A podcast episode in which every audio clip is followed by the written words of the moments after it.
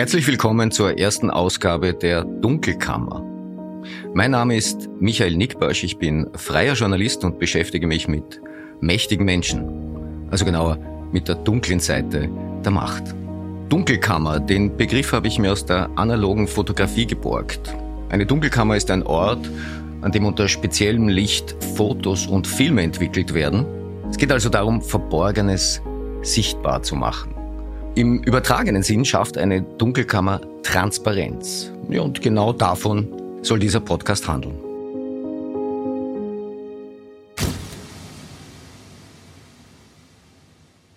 Als Journalist beschäftige ich mich seit vielen Jahren mit äh, kleinen Affären und großen Skandalen. Ich berichte über Korruption in der Politik, in der Wirtschaft und leider auch in den Medien. Da geht es um Machtmissbrauch, es geht um Mauscheleien, es geht um Malversationen. Also gleichsam um all das, was äh, Menschen sich so ausdenken, um sich den einen oder anderen Vorteil zu verschaffen. Ja, und sei es nur, um die eigene Steuerlast zu optimieren, wie das im Fachjargon so schön heißt. Die Dunkelkammer soll so etwas wie meine neue Wirk- und Werkstatt sein.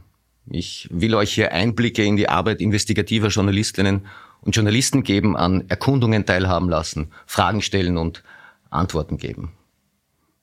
Mal hole ich mir dazu Leute ins Studio, mal besuche ich sie, wo immer sie gerade sind.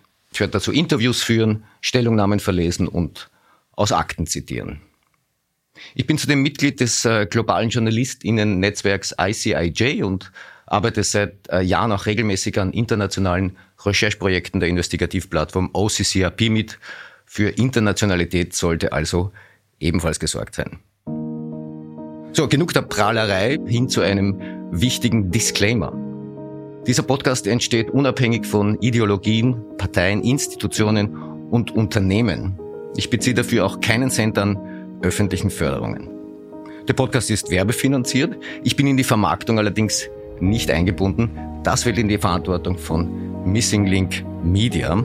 Und ich möchte die Gelegenheit nutzen, um mich bei Stefan Lasnik und seinem Team für die Unterstützung zu bedanken, dieses Projekt Wirklichkeit werden zu lassen.